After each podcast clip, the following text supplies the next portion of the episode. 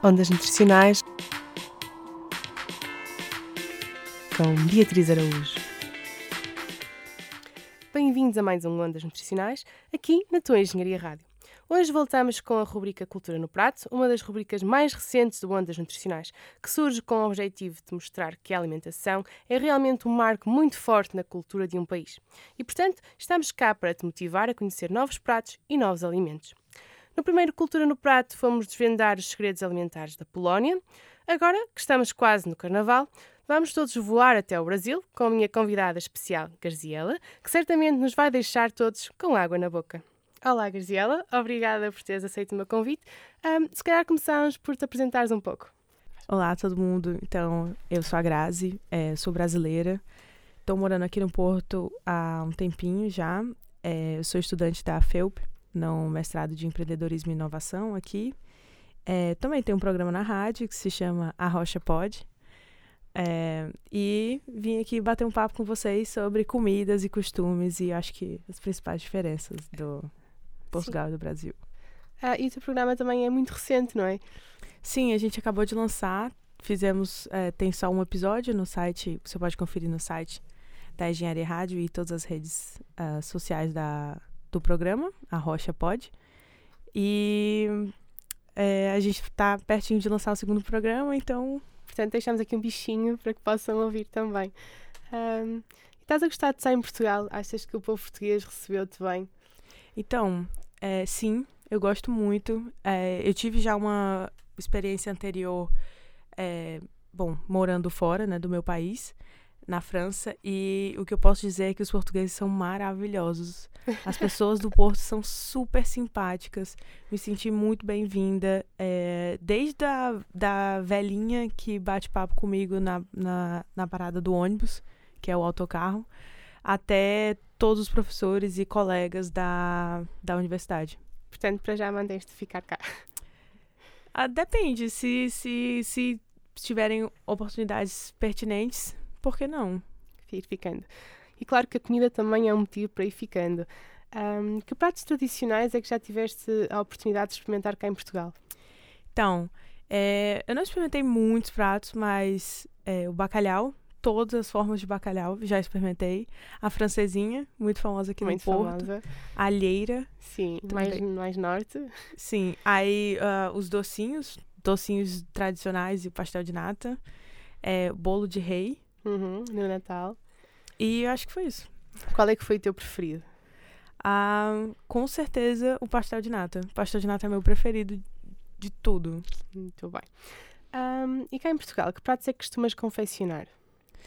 É, normalmente eu cozinho uh, o que eu já fazia no Brasil, então. É, e eu moro com duas pessoas que são vegetarianas. Então, em casa, quando a gente faz comida, a gente geralmente faz comida para todo mundo também para matar um pouco da saudade de casa, de jantar com, com a família, com os amigos. Então a gente sempre tenta fazer as, essas reuniões, esses momentos de reunião juntos.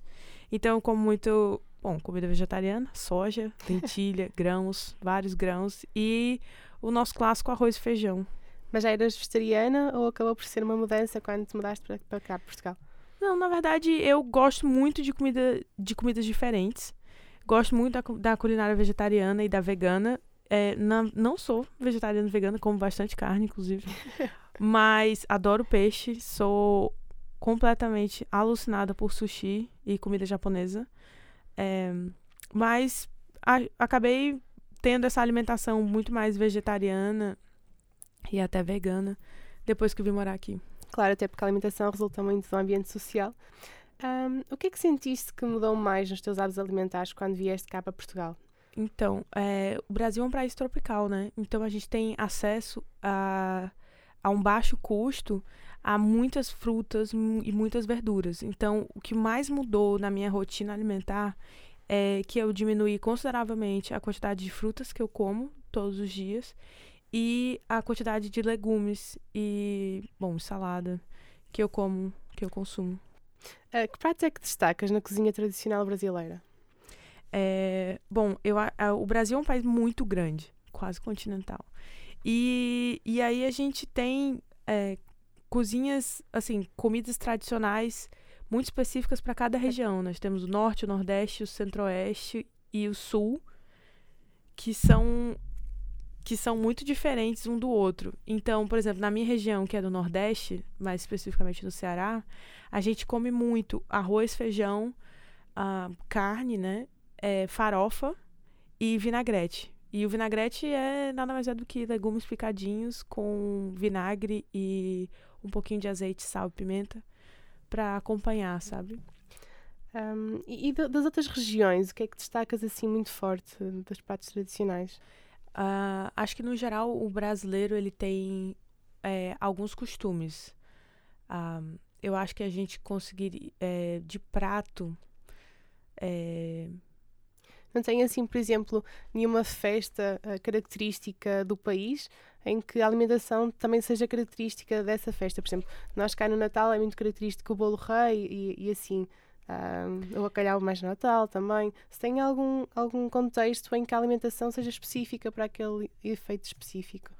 Uh, a gente tem, a gente tem sim, é, as no, os no, o Natal, por exemplo, no Natal a gente tem o salpicão, que nada mais é do que legumes picadinhos, é, batata palha e é, uva passa, outros, outros ingredientes todos misturados.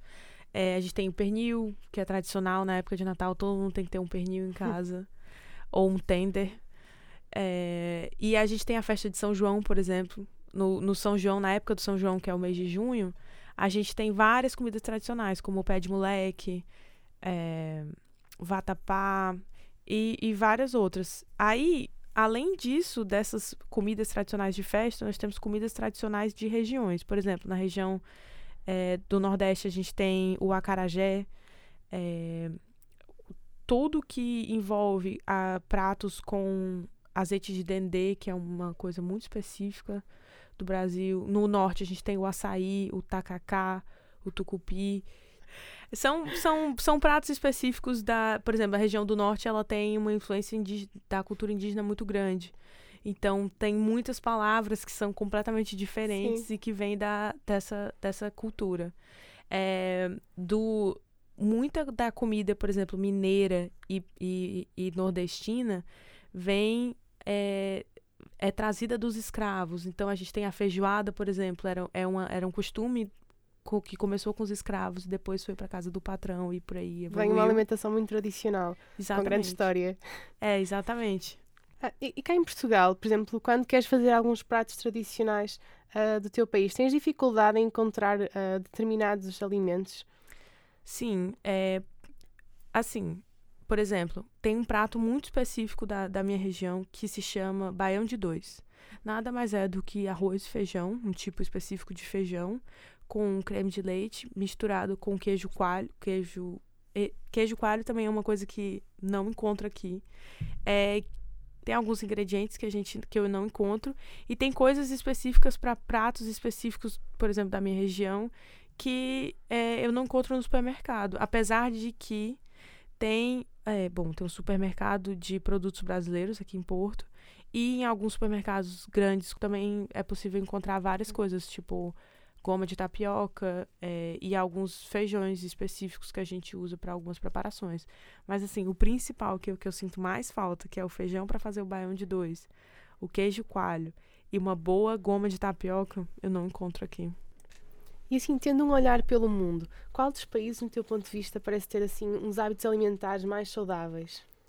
É, assim, considerando os poucos lugares que eu visitei e a quantidade surreal de filmes e séries que eu já assisti na minha vida, eu acho que o país que eu considero que tem a melhor qualidade de vida realmente é a França, porque eu acho incrível quão, quão balanceado é as refeições deles. Desde o do, do café da manhã até o jantar, todas as refeições é, elas são balanceadas entre si e balanceadas ao longo do dia. Então ele tem, eles têm esse costume de entrada, prato principal e sobremesa. E às vezes, por exemplo, quando eles acham que eles comeram demais de manhã ou querem ir num lugar especial à noite, eles não comem a sobremesa ou não comem a entrada, sabe? Eles fazem tipo essa.